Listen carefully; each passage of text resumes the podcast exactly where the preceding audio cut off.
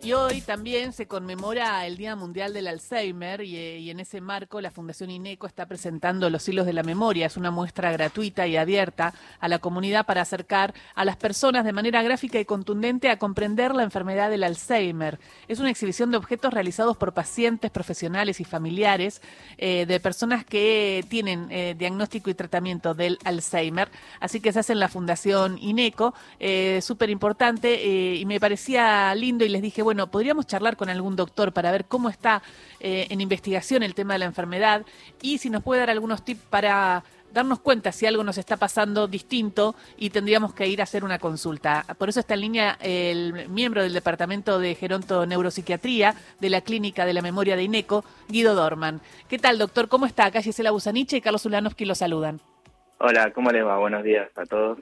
Buen día. Bueno, este día es muy importante. Hay muchos argentinos y argentinas que sufren el mal del Alzheimer y preguntarle si se está avanzando en la investigación, ¿no? Porque eh, eh, es bastante degenerativa. ¿Cómo lo calificaría?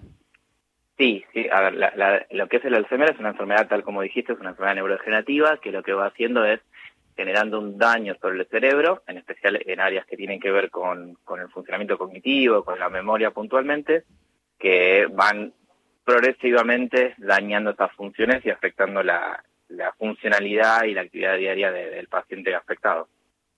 Y sí, como decías vos, hay un montón de avances últimamente bastante interesantes en, en lo que es investigación y en tratamientos para, para tratar esta, esta patología. Claro, porque lo que no se supo durante mucho tiempo es qué lo provoca, ¿no? Incluso se había hablado, y, recuerdo de Henry Engler y algunas investigaciones en Suecia, de, de que eran lo propio que, que te defendía entre las células del cerebro, después te termina siendo, haciendo mal.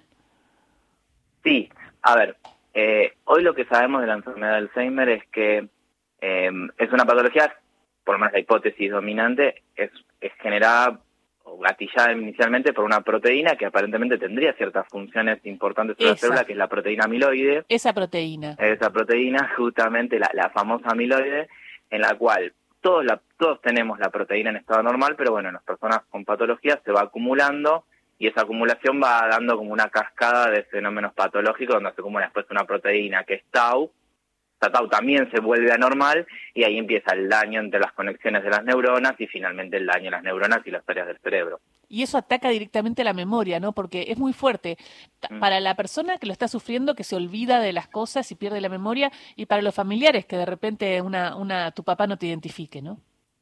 Sí, sí, tal cual.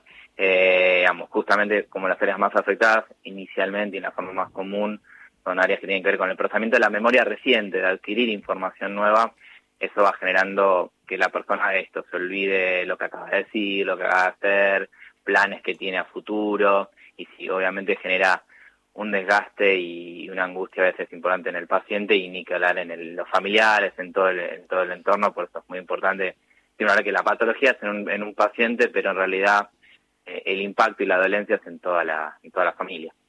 Eh, doctor Dorman, buen día. Eh, bueno, qué bueno que podemos hablar con un experto. Tengo muchas preguntas para hacerle. Primero, si es muy común, ¿cuántos pacientes hay en la Argentina con esa patología, se calcula? Hoy se estima aproximadamente que hay hasta cerca de medio millón de personas en nuestro país que pueden estar cruzando esta enfermedad. No todos están diagnosticados, pero la, la prevalencia probable se estima en medio millón, lo cual es una verdadera epidemia. Y si hablamos en el mundo, hasta cerca de 50 millones se estima oh. que puede llegar a haber. Así que si hablamos de pandemia, esta es una pandemia que viene, nos viene afectando hace mucho como, como humanidad. ¿Y existe el Alzheimer precoz o eso solo eh, para gerontes?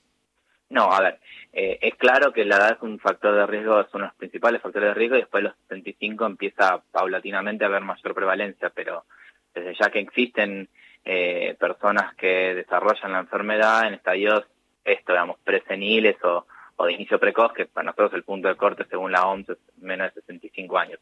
¿Cuánto, ¿Cuántos años? Menos de 65. Ajá. 65 años es lo que se considera según la OMS. ¿Vio, doctor, que se le trata de escapar a este fenómeno que verdaderamente es terrorífico, ¿no? Con humor. Eh, algunos dicen, eh, lo, lo, llaman el alemán, otros el italiano, franco deterioro, dicen, ¿no? Eh, pero bueno, quiero saber digo, ¿cuál es la, la digamos, cómo, cómo se, la, la, mejor manera de enfrentarlo, digamos? A me parece un poco, y, y esta es la idea de, de, de, generar el Día del Alzheimer como el día de hoy, o el mes incluso del Alzheimer, en generar la conciencia de, de sacarle un poco el miedo, sacar el estigma.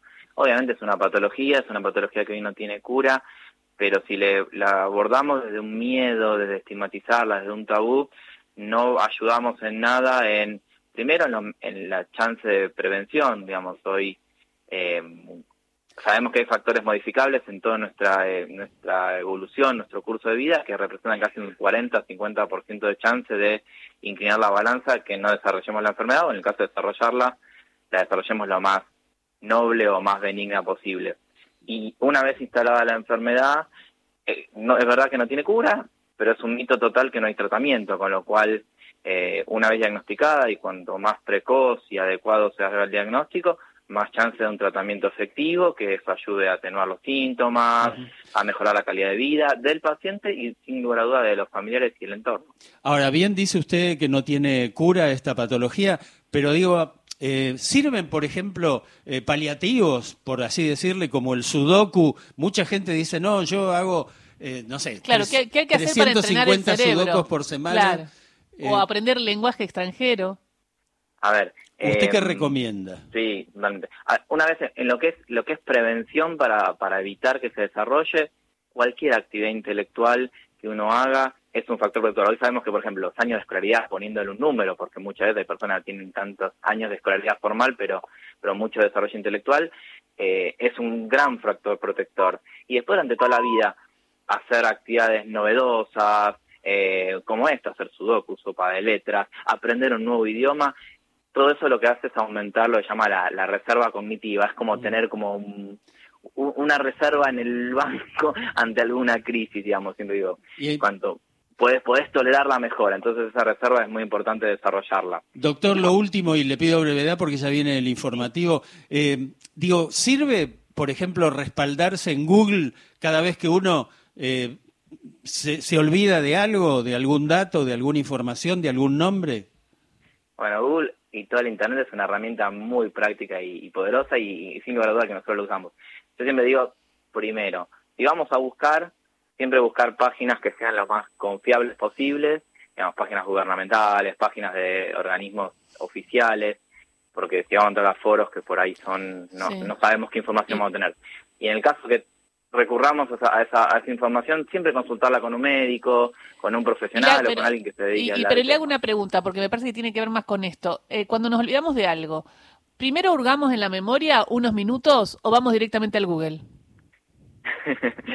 no, siempre tratar de, de, de, de, ver si realmente hay una falla en la memoria y si tenemos duda, primero al médico, obviamente, o algún profesional que, que nos pueda resolver, ¿no? Es decir, pues si vamos a buscar, como el meme que aparece en todos lados, eh, problema de memoria, listo, Alzheimer, me duele algo, cáncer es como un poco no, dramático, nos termina angustiando un montón. No, por eso, que... pero viste que también hay que ejercitar el cerebro, pero bueno, entonces me parece que estuvo claro, me gusta, y si hay alguien que está teniendo alguna situación, puede ir a ver a, a un psiquiatra, a ver a un eh, gerontólogo, gerontólogo a un eh, neurólogo, eh, para, para ver lo que está sucediendo en este día del Alzheimer. Y, y felicitaciones por todo lo que hacen en INECO, porque han ayudado a muchas personas, y lo digo en primera persona porque a mí también me han ayudado. Así que muchas gracias. Bueno, nada, nada, gracias a ustedes por divulgar. Un beso grande. Eh, era el doctor Guido Dorfman, eh, que trabaja en INECO, hablando del Alzheimer en el Día Mundial de esta enfermedad. 11